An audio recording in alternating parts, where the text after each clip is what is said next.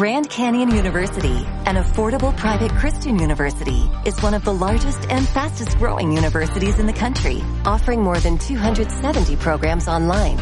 In addition to federal grants and aid, GCU's online students received nearly $130 million in institutional scholarships in 2022.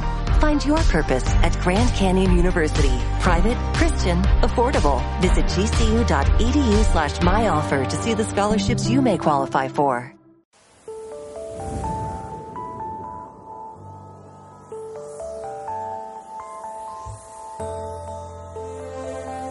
Esta historia es sobre un hombre que reflejaba en su forma de vestir la derrota y en su forma de actuar la mediocridad total. Ocurrió en París, en una calle céntrica aunque secundaria. Este hombre sucio y maloliente tocaba un viejo violín. Frente a él y sobre el suelo colocaba su boina con la esperanza de que los transeúntes se apiadaran de su condición y le arrojaran algunas monedas para llevar a casa. El pobre hombre trataba de sacar una melodía, pero era del todo imposible identificarla, debido a lo desafinado del instrumento y a la forma aburrida con que tocaba ese violín. Un famoso concertista, que junto con su esposa y unos amigos salía de un teatro cercano, pasó frente al mendigo musical. Todos arrugaron la cara al oír aquellos sonidos tan discordantes y no pudieron menos que reír de buena gana. La esposa le pidió al concertista que tocara algo. El hombre echó una mirada a las pocas monedas en el interior de la boina del mendigo y decidió hacer algo. Le solicitó el violín y el mendigo musical se lo prestó con cierto desagrado. Lo primero que hizo el concertista fue afinar sus cuerdas.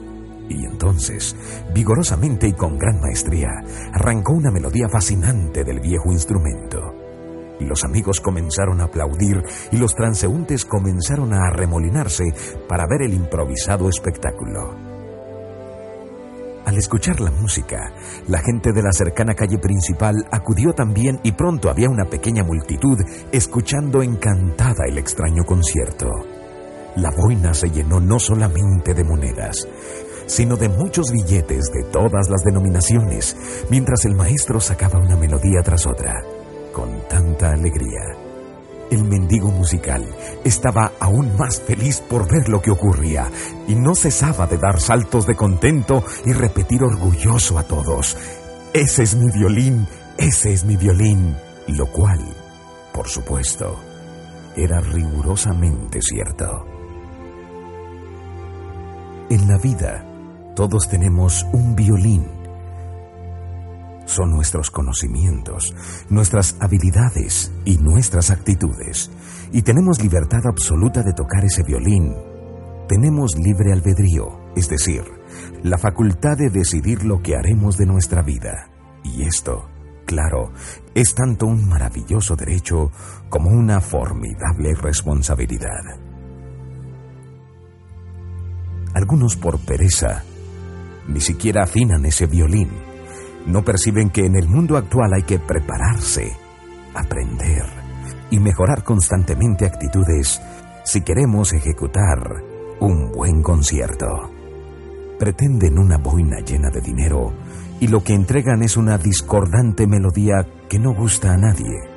Esa es la gente que hace su trabajo de forma ahí se va, que piensa en términos de me vale y que cree que la humanidad tiene la obligación de retribuirle su pésima ejecución, cubriendo sus necesidades.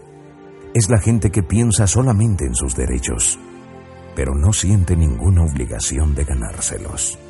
La verdad, por dura que pueda parecernos, es otra. Tú y yo y cualquier otra persona tenemos que aprender, tarde o temprano, que los mejores lugares son para aquellos que no solamente afinan bien ese violín, sino aprenden con el tiempo también a tocarlo con maestría.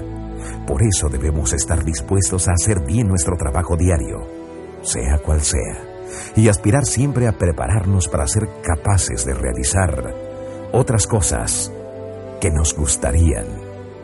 La historia está llena de ejemplos, de gente que aún con dificultades iniciales llegan a ser buenos concertistas con sus violines, sus vidas. Y también, por desgracia, registra los casos de muchos otros que teniendo grandes oportunidades, decidieron con ese violín ser mendigos musicales.